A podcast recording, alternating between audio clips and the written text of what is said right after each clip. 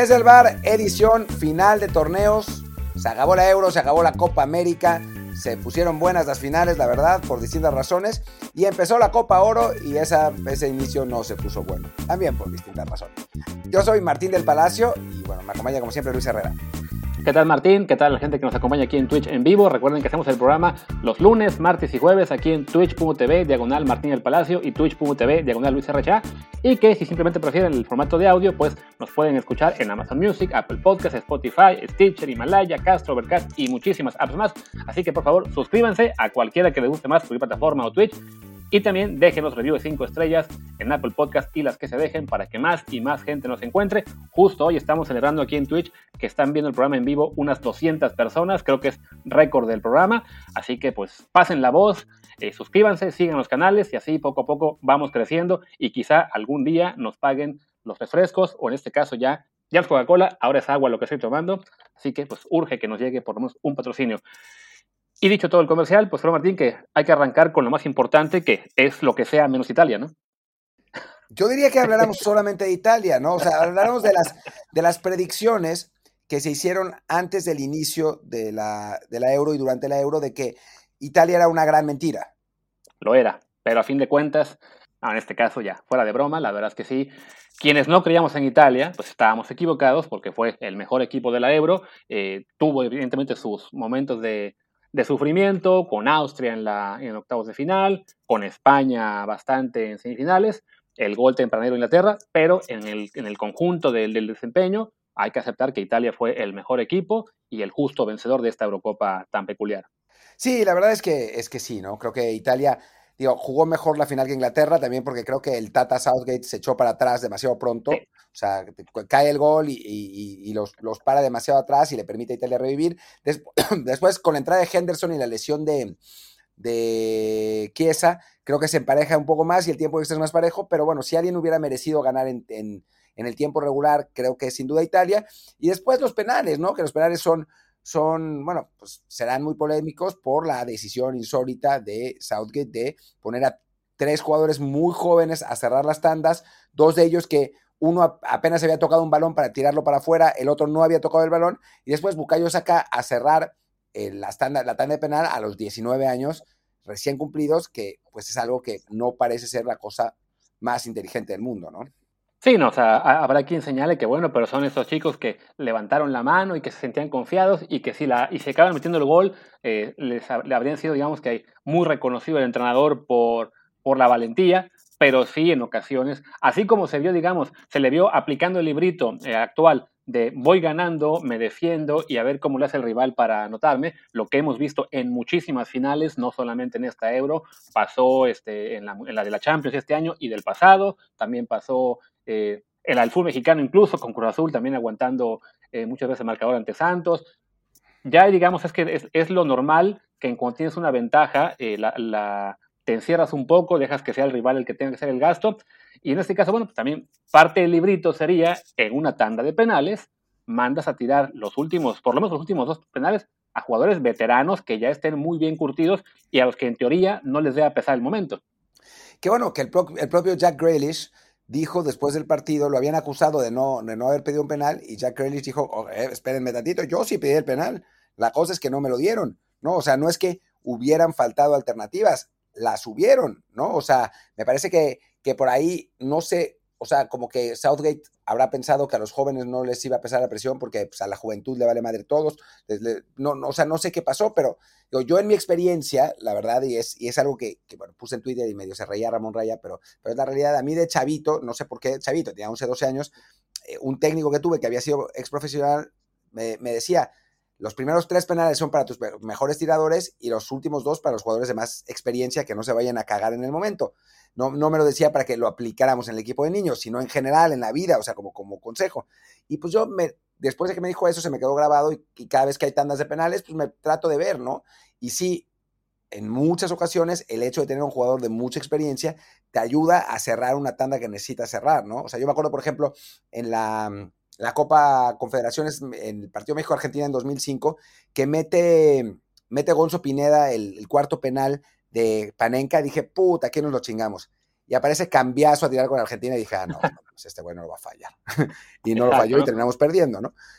Sí, no, en este caso Inglaterra eh, arranca con quizás sus dos mejores tiradores, que eran Harry Kane y, y Maguire, y piensas, bueno, a lo mejor si la idea era darle chance a los jóvenes que no se iban a cagar o que por lo menos iban a estar eh, con, con, menos nervios, pues mándalos primero, antes de que se empiece a acumular la tensión, antes de que cada penal se vuela más importante que el anterior, y ya te guardas las, las balas de, de Kane, de Maguire, incluso de Grealish, que como dices, no pidió penal, pero no se lo dieron, para un poquito después, porque a fin que en esta, en esta final, en esta definición, Inglaterra arrancó con ventaja, porque el segundo penal lo falla Velotti, entonces, y después marca Maguire. Entonces, hasta el, hasta el digamos que hasta que se habían marcado cinco penales, se habían tirado cinco penales, tres del lado de Italia y dos del lado inglés, pues estaba el marcador 2-2, ventaja virtual de Inglaterra, que le quedaba un tiro extra, y vienen entonces las tres fallas inglesas consecutivas con Rashford, con Sancho y con Saka.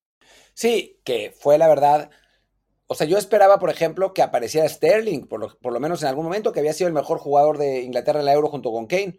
Y pues no apareció, ¿no? Eh, y, llama la atención. Y dicen por ahí, o sea, yo leí que, había un video, yo ese video no lo vi, donde tanto Grealish como Sterling dicen que ellos sí quieren tirar.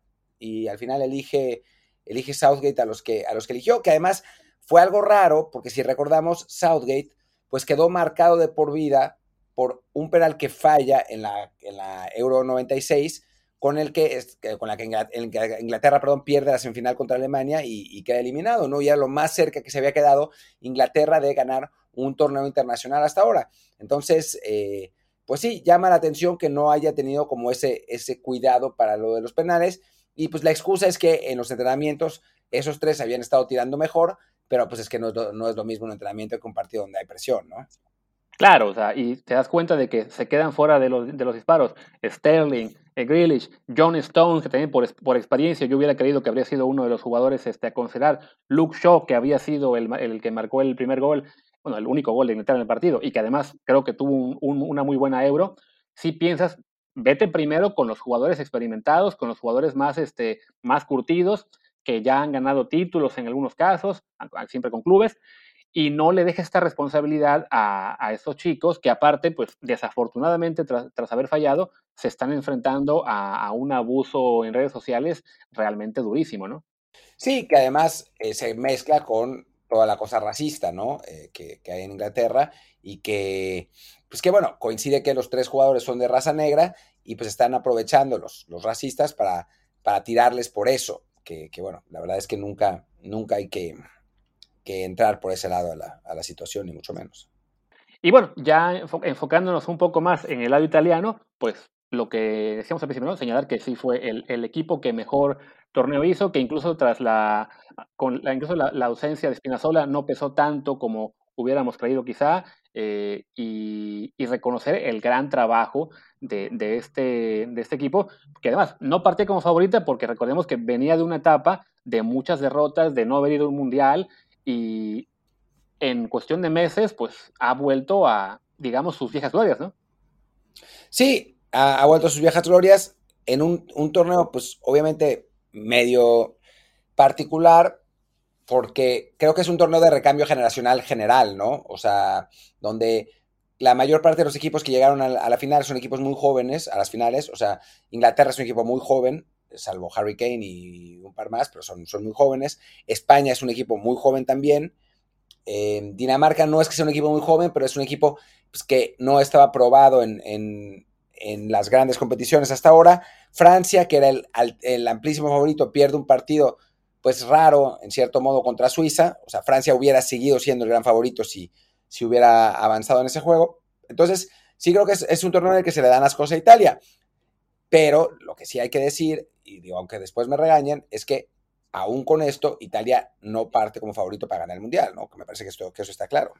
Sí, no, creo que lo que señalas, ¿no? el hecho de que algunas selecciones favoritas se excepcionaron, el caso particular de Francia con esa eliminación tan sorpresiva en penales, eh, Bélgica nunca sabremos si, si, haber jugado contra Italia con Hazard y con un De Bruyne a, al 100% ha hecho una diferencia o no. no. No estoy diciendo que por eso le ganó Italia, pero bueno, es una realidad que, que a Bélgica le faltaron en ese caso eh, una figura y la mitad de otra.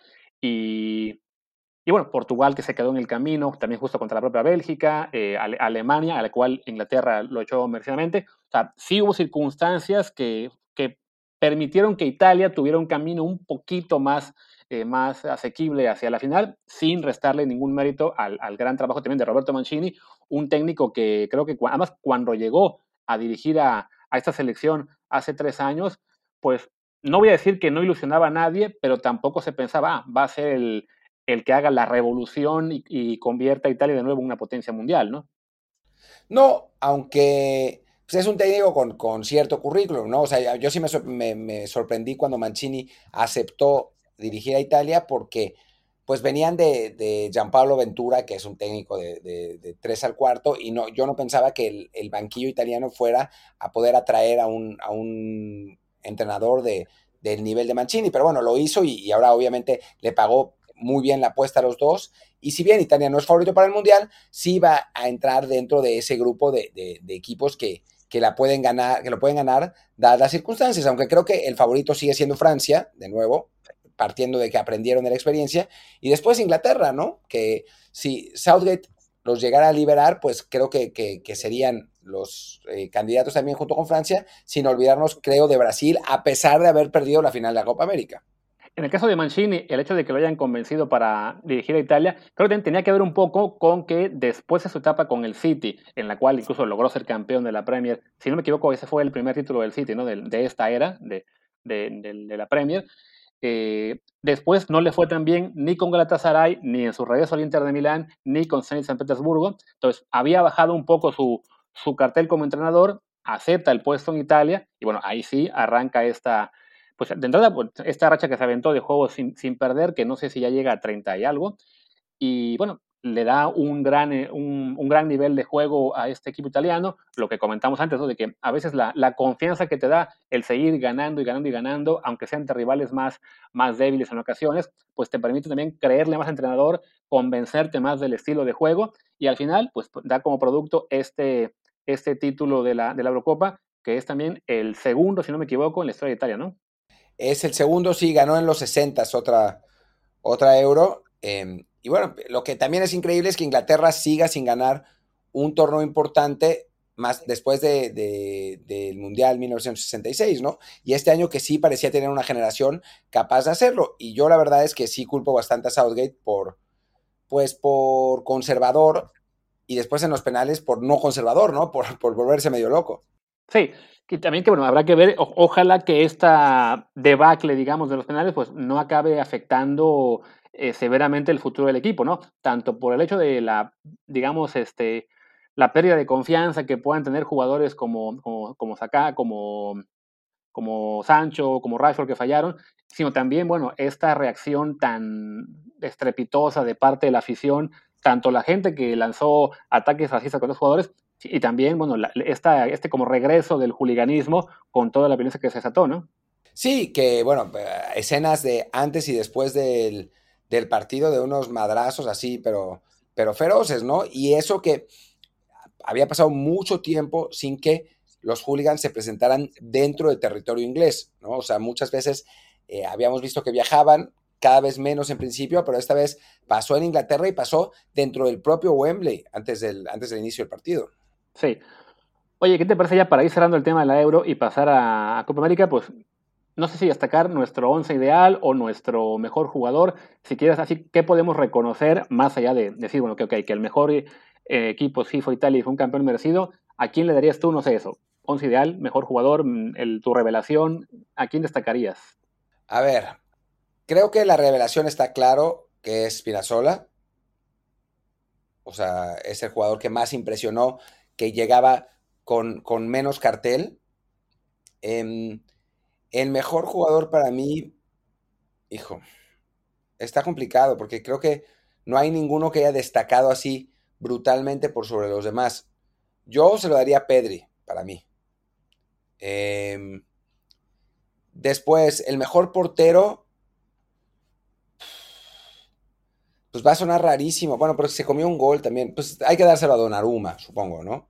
Digo, no, no es que haya sido muy, muy probado, pero bueno, pues lo, lo demostró en dos series de penales y, ahí estuvo. Aunque Pickford tuvo una final increíble, francamente. Pues la decepción creo que fue Mbappé. O creo, que, creo que eso está claro. Y, y pues ya, no sé si hay que dar algún otro premio. Sí, no, yo igual lo pensé un poco, el tema del portero, creo que Sommer habría sido un candidato de llegar una ronda más, pero sí, cuando te quedas en, en cuartos de final, más allá de que haya sido un gran mérito para su equipo, que nadie esperaba verlo tan adelante, pues sí, terminas teniendo que dejar paso a alguien que sí jugara hasta el final del torneo, en este caso Nomaruma, y, y sí, también le daría a él, digamos, esa distinción, ¿no? Como revelación del torneo, creo que me hubiera quedado con Pedri, eh, porque por edad, básicamente, ¿no? Más allá de que ya lo conociéramos un poquito más por lo que hizo en el Barcelona esta temporada, pues no deja de ser un jugador de 18 años que en el plano internacional nadie se imaginaba que fuera a dar un torneo tan eh, impresionante como lo hizo, ¿no? El, bueno, el goleador del torneo acabó siendo Cristiano, Cristiano Ronaldo, hay que también destacar ese pequeño detalle, que habiendo jugado únicamente cuatro partidos, de todos modos fue el campeón de goleo. La excepción para mí evidentemente fue Macedonia del Norte, pero después de ellos, Mbappé, efectivamente, y Francia en su conjunto, porque sí, se cansó de avisarnos que podía pasar la debacle que al final pasó y no nos la creíamos. Y como mejor jugador en general, es que sí está muy, muy cañón, porque al final de cuentas el triunfo de Italia es el triunfo del conjunto, ¿no? No, no tienen una gran figura que los haya arrastrado hasta la final. Creo que el caso de Inglaterra es algo similar.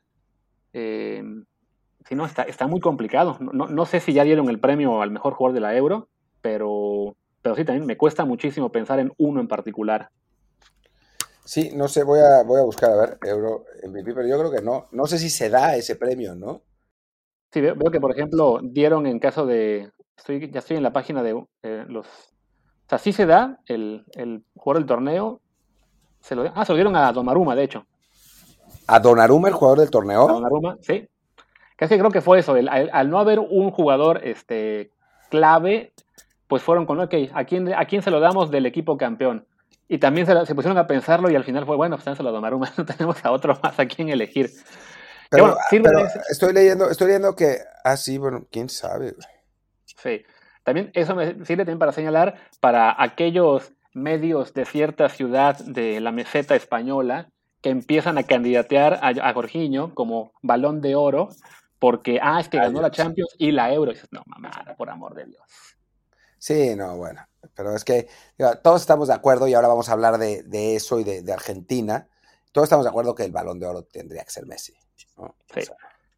Creo que no todos están de acuerdo. Por ejemplo, yo hablé eso de ayer en, el stream acá y había algunos todavía un poco escépticos, pero sí, aprovechando el segue para hablar de la segunda final, sí, creo que Lionel Messi tiene virtualmente garantizado ese balón de oro tras haber ya por fin conquistado la Copa América con Argentina, eh, rompen esa sequía de 28 años, lo hacen en el Maracaná ante Brasil, eh, no mucho público, pero bueno, algo había.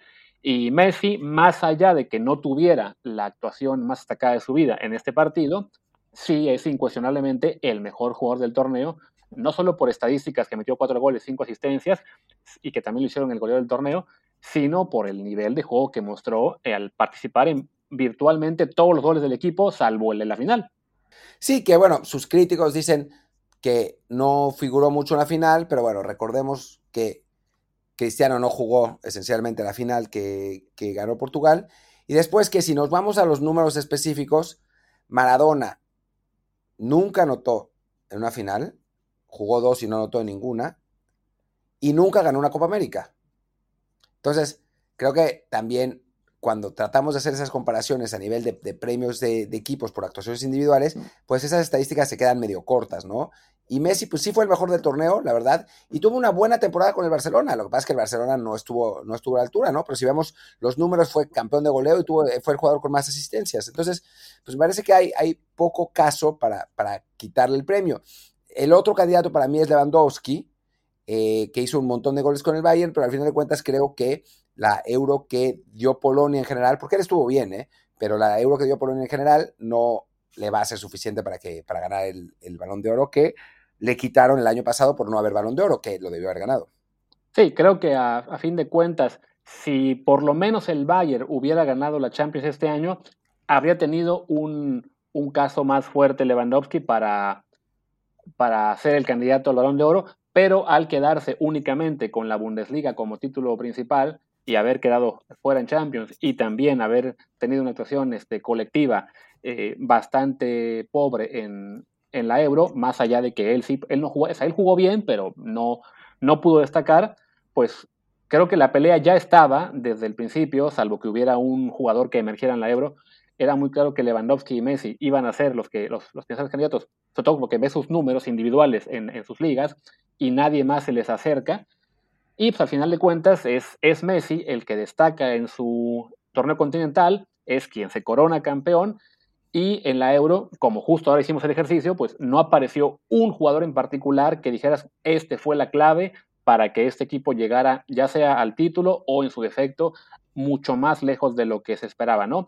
Alguien comentó en los comentarios que, que Jorginho tuvo un gran torneo. Sí, tuvo un gran torneo, eh, digamos, en su medida, ¿no? O sea, es un jugador al que, a lo mejor lo habrán colocado en el 11 del día del torneo, no lo sé, no, estoy seguro si estará yo o no, pero nadie va a hacer un caso por él de, ah, sí, se merece ser considerado al balón de oro este año, porque no, su temporada no fue, en ese, no estuvo en ese nivel. Y no fue ni el mejor equipo, ni el mejor jugador del Chelsea, ni el mejor jugador de, Italia, ¿no? O sea, creo que, que, eso es lo que, lo que tiene que quedar claro también cuando pensemos en si debería ser balón de oro, ¿no? O sea, a final de cuentas, sí es verdad que el Chelsea gana la Champions, sí es verdad que Italia gana la Euro, pero no, él no fue el mejor jugador de, ninguno de los dos. Cuando hablamos de Lionel Messi, es por mucho el mejor jugador de Barcelona y por mucho el mejor jugador de, de Argentina, ¿no? Sí, y por eso creo que se va se va a llevar ese, ese séptimo balón de oro que, digamos, ya terminará probablemente con la, la, competencia entre él y Cristiano. Ya no veo a Cristiano regresando para, para ganar otro. Corte A, gana el que sigue.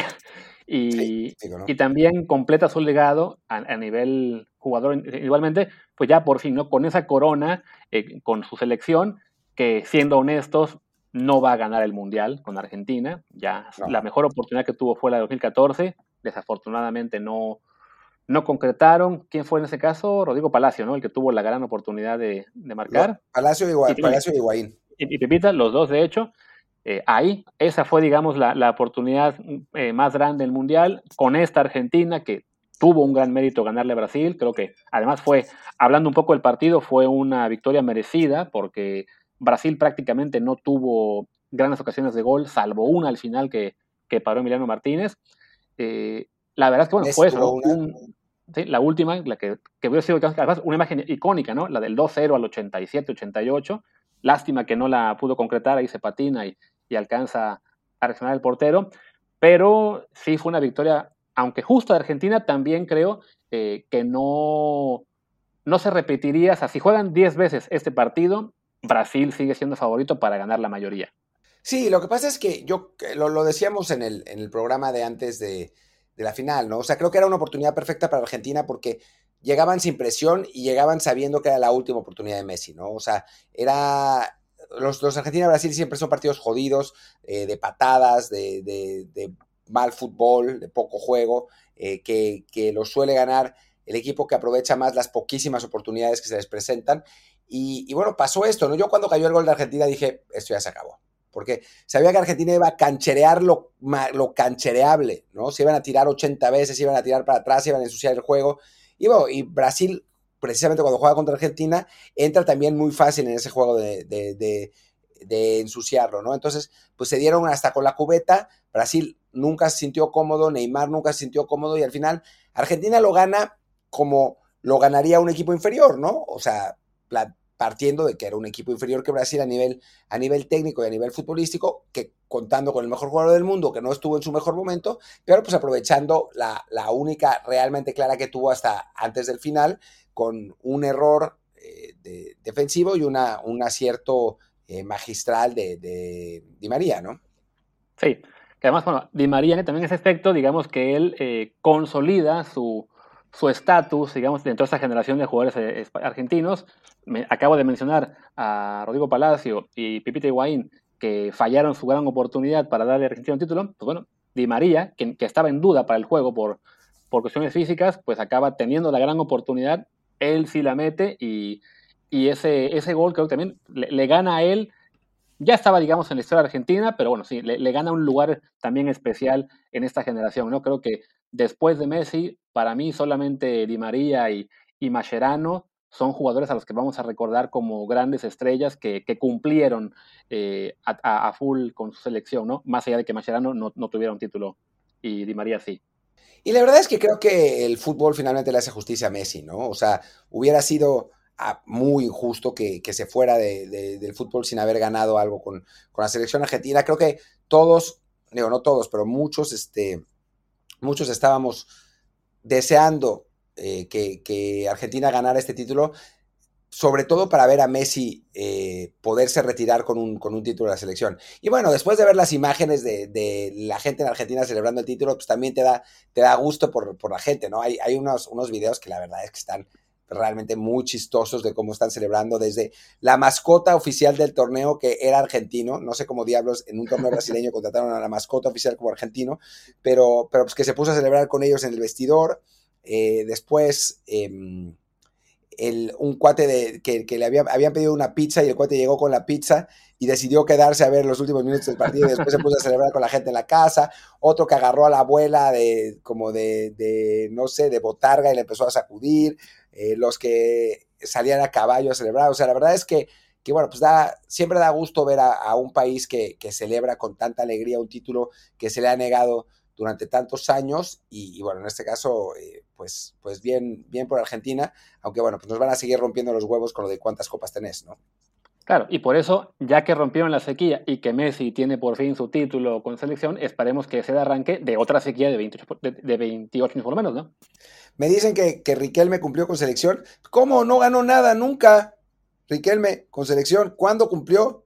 Cuando nos metió tres goles, ah, no, perdón, este, cuando, jugó contra México, desafortunadamente. a ver, pero si jugar contra México es, es, cumplir en selección, entonces Tevez es el jugador más importante en la historia de la selección argentina, porque siempre que jugaba contra nosotros nos hacía puré. O sea. bueno, y Riquelme sabemos que es un jugador, digamos que sí, está en. Es, es una leyenda más allá de. Creo de su, de su misma trayectoria, ¿no? O sea, que él para los argentinos y en particular para la gente de Boca pues fue este mega crack al que el resto del mundo desaprovechó. Viéndolo un poco más en frío desde fuera, pues sí, fue un gran jugador, pero no trascendió como pudo haberlo hecho, sobre todo, sobre todo en, clubes en Europa y con selección, efectivamente, no ganó nada, a fin de cuentas. No, no, nada, ni, o sea, ni, ni cerca se quedó. O sea, para mí, Riquelme, para el nivel que mostró en Argentina y sobre todo en Sudamérica, decepcionó en la selección argentina. No, no, no tanto como que, que realmente cumplió, pero, pero bueno, dice, Eso es justo lo que iba a decir, lo mismo. Dale. Que ganó oro en Beijing, que si cuenta, pues no, pues no se lo querían contar a Messi cuando que, que, es, que es bicampeón olímpico, pues tampoco, tampoco eh, regalemos, regalemos premios, por favor. Sí, y bueno, y por aquí también había un comentario sobre ese paralelismo de Cristiano y Messi, que ambos eh, ganan su título continental eh, siendo menos importantes de lo que había sido su camino. Entonces, o sea, Cristiano, recordamos la lesión en la final, que se acaba quedando fuera en el primer tiempo, y, son sus compañeros quienes tienen que acabar sacando el, trabajo adelante, y Messi, que sí jugó todo el partido, pero que, insistimos, sí fue una actuación más discreta, tan es así que el gol es una conexión de Paul eh, Di María, con asistencia también hay un poco de Renan Lodi, y cuando tiene su gran oportunidad de marcar el segundo, eh, se le escapa. Pero bueno, es también pues un poco eh, cómo sus, sus, selecciones también, digamos, le, respondieron a Cristiano y a Messi para darles ese título, ¿no? Y también, bueno, la, casualidad de la fecha que ambos son campeones un 10 de julio. Ah, eso no sabía. Eh, te voy a mandar con Mr. Chip. me imaginé que ibas a reaccionar así. Pero bueno, sí no sabía. Oye, bueno, pues llevamos, llevamos ahora media hora, así que perfectamente podemos clavarle 10 minutos más de Copa Oro. Creo que, sería. Ah, mira, dice Wisport, Wisport te la mató. Dice, y en apunte, Mr. Chipesco, ganaron el día 10 del mes 7, como los números de sus uniformes. Toma la papá. Esto se, merece aparecer aquí en pantalla por el resto del programa. Te, Mr. Chipearon. Sí, yo, yo que exactamente. Estaba Mr. Chipeando y aquí la, la Mr. Chipeada mayor. Pero bueno, como decías, hablemos unos minutos de la Copa Oro, de esta, ¿cómo decirle? digamos, desafortunada actuación no solamente del equipo mexicano, sino también de la tribuna mexicana allí en Estados Unidos. Sí, caray, que digo, a mí la verdad es que no me sorprendió mucho el resultado. Digo, obviamente me sorprendió, pero para los que los que seguimos a, la selección de, lo que iba a decir, que seguimos a la, a la, selección de Trinidad y Tobago desde hace tiempo, sabíamos que podían. No, no es cierto. No, no me sorprendió tanto, debo decir, porque México suele sufrir contra esos equipos caribeños que, que salen a encerrarse atrás y a tirar patadas, ¿no? O sea, nos, nos ha pasado 80 veces contra Jamaica, eh, ahora contra Trinidad. Yo sí pensaba que México iba a terminar ganando, pero sabía que, que no iba a ser así de, de fácil, ¿no? El, resultado fue malísimo. Eh, la verdad es que México sí generó opciones para, para anotar, pero pues las falló y después, pues bueno, vino el penal sobre Chucky que no se marcó. Pero claro, la, digamos, los titulares se los llevó la, la, reacción de la tribuna.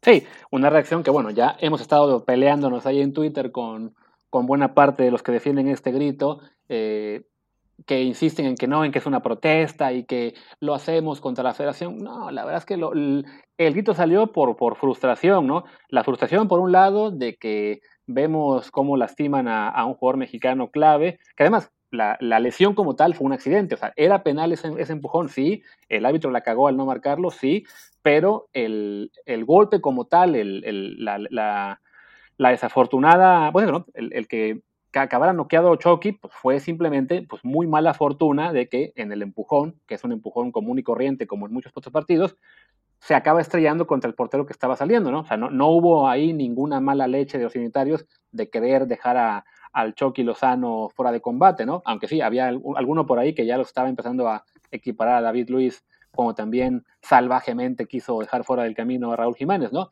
Le sumas esa frustración a, ver cómo México empieza a expresar oportunidades, a, estrellarse contra la barrera trinitaria una y otra vez y llegas a este desenlace en el segundo tiempo en el que el público se le voltea al equipo y acaba usando este, grito pues como el, como el canal para, para desahogarse, ¿no? Esto de que no, estaba todo previsto, decidimos hacerlo para, para apoyar a Irapuato, son puras excusas, ¿no? Es simplemente justificar lo que ya hemos dicho muchas veces que es injustificable.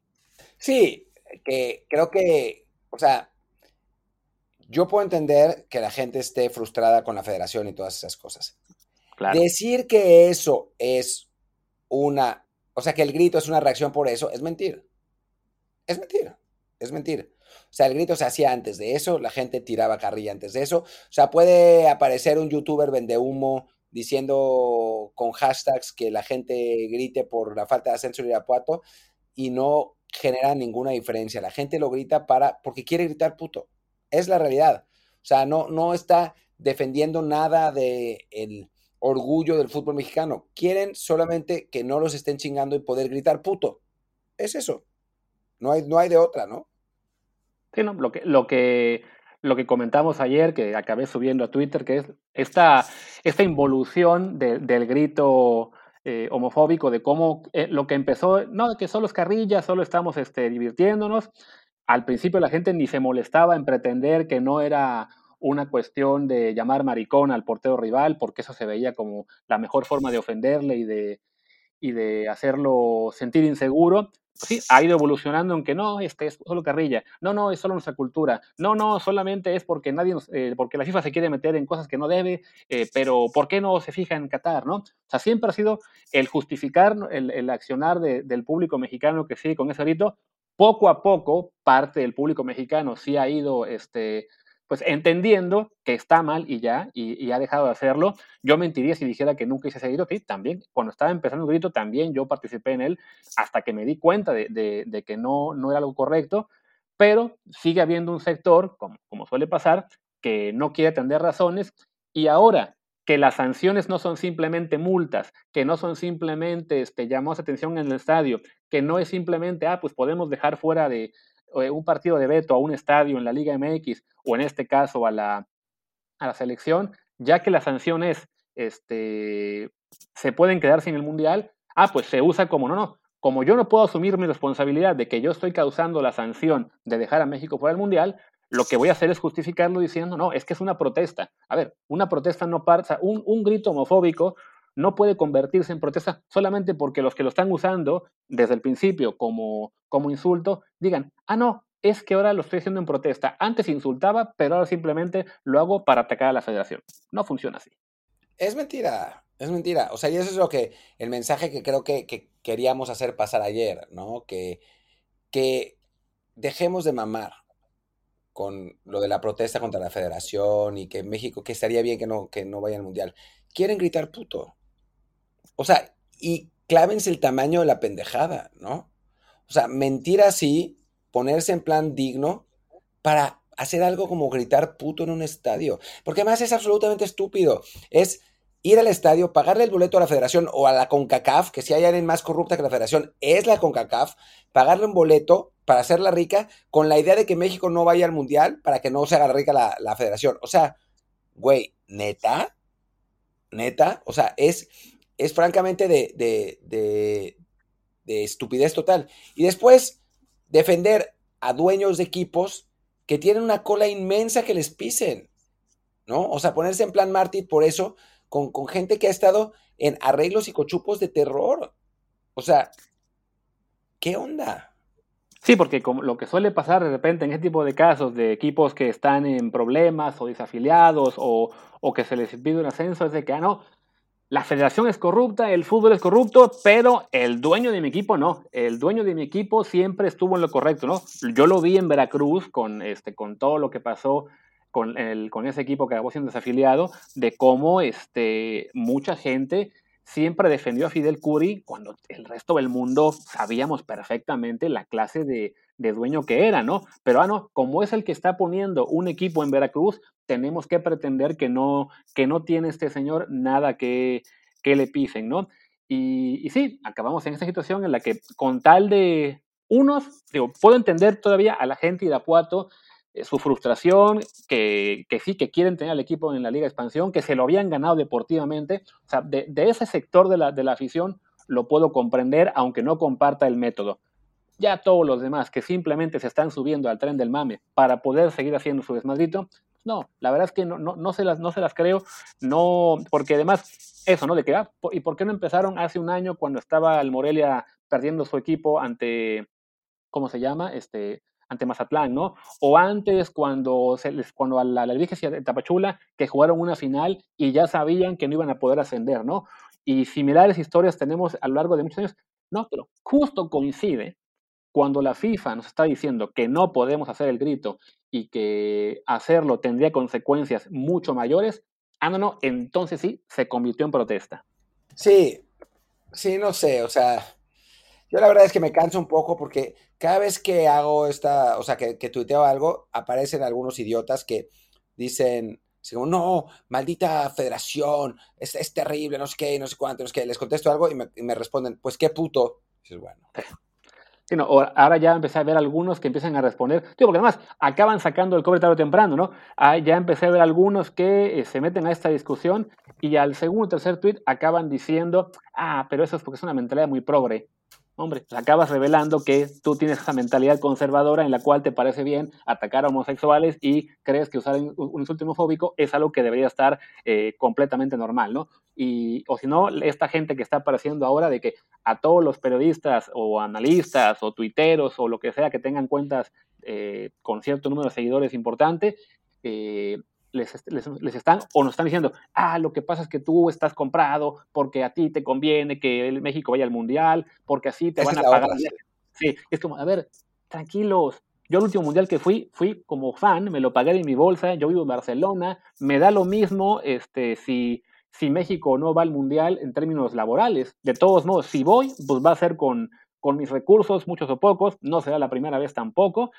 Y, y aquellos trabajadores de Televisa o de TV Azteca que, a los cuales sí les afecte directamente, pues es su trabajo a fin de cuentas, ¿no? Ni modo que no defiendan eh, la posibilidad de ir a un mundial, ¿no? Más allá de los cinco o seis narradores estrella a los cuales ir o no al mundial, pues les da lo mismo porque ya fueron a cinco o seis eventos grandes y porque han de ganar muchísimo más que el periodista promedio, pues también hablamos de un montón de periodistas de mucho menor perfil, o de trabajadores, de técnicos, de productores, etcétera, a los que evidentemente sí les va a afectar que, México se quede fuera de, una competencia así, ¿no? y no se diga a lo que son ya pues patrocinadores y empresas y toda la economía a la que va del fútbol y no hablamos del gran dueño de Adidas que, uy, no voy a vender 50, mil, bueno, 50 millones de playeras, no, no, hablamos de que del fútbol se desprende un montón de trabajos directo o indirectamente a las cuales evidentemente va a afectar y solamente porque queremos seguir quitando puto, ah, pues chingue su madre, que, que se jodan y si no quieren joderse es que están vendidos.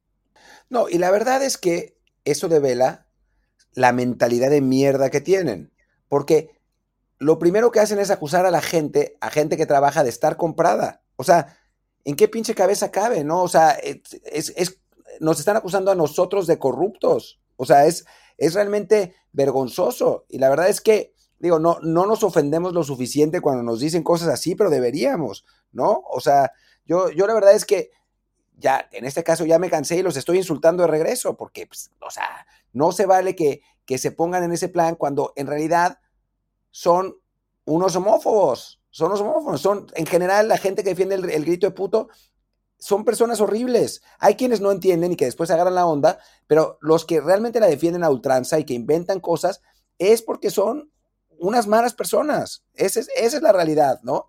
Eh, y son malas personas hasta el punto que nos dicen comprados, nos dicen que que las opiniones que tenemos son por intereses, que cuando no pensamos como ellos, ¿no? Cuando pensamos como ellos somos los, los avatares de la información, ¿no? Pero nomás no, uno no piensa como, él, como ellos y, y, y, piensa que uno vende su trabajo al menor postor. O sea, hay que ser muy hijo de la chingada para pensar eso. O sea, francamente, hay que ser una mala persona.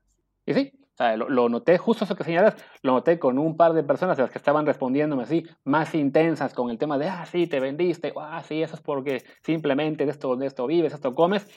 Y luego dije, a ver, voy a ver qué me han puesto antes porque me sonaba tantito el, los comentarios. Y sí, cuando, cuando expresé cosas que les gustaban, ahí estaban los tipos aplaudiéndome, diciendo qué chingón eres, eh, qué bueno que te sigo. O sea, es gente que simplemente acaba sacando el cobre tarde o temprano. O sea, se vale opinar distinto en este tipo de temas. Habrá quien crea eh, muy en lo personal que no es una palabra que, que, que insulto, pero ya cuando te realmente cuando te, te centras en defenderlo hasta a, a, a, tal nivel, sí es que te das cuenta de ver. Una cosa es que alguien crea que no sea insulto y otra es que esté ching y ching y ching en las redes sociales para defenderla, cuando evidentemente pues hay una cosa muy importante detrás, ¿no? Y tu problema, Luis, es que tienes un cesto político demasiado grande, güey. O sea, como, pero no, no, no como el tuyo, ¿eh? Pero tu no, cesto es más grande aún. Aunque lo, aunque lo niegue y aunque los bloquee, mi, mi cesto político influye, influye mucho en, en, en mis decisiones. Pero, pero bueno, pues creo que con esto podemos cerrar el, el, episodio del podcast. No nos vamos todavía de Twitch. Yo, a mí todavía me quedan unos 10, 15 minutos de margen. Yo creo que Luis se va a quedar, se va a quedar todavía más. Pero, pero bueno, por lo pronto cerremos, cerremos el episodio de, del de podcast. Eh, pues yo soy Martín del Palacio y mi Twitter es arroba martindelp. Yo soy Luis Herrera, el mío es arroba luisrha y el del programa es arroba desde el bar POD, desde el bar pod. Pues muchas gracias y nos vemos mañana en el matutino, ahí en podcast, Apple Podcast y Google, Google y Spotify y demás. Y también aquí en Twitch en vivo a eso de las 12 del día, 12 y media tiempo de México, después de que Gracias y chao.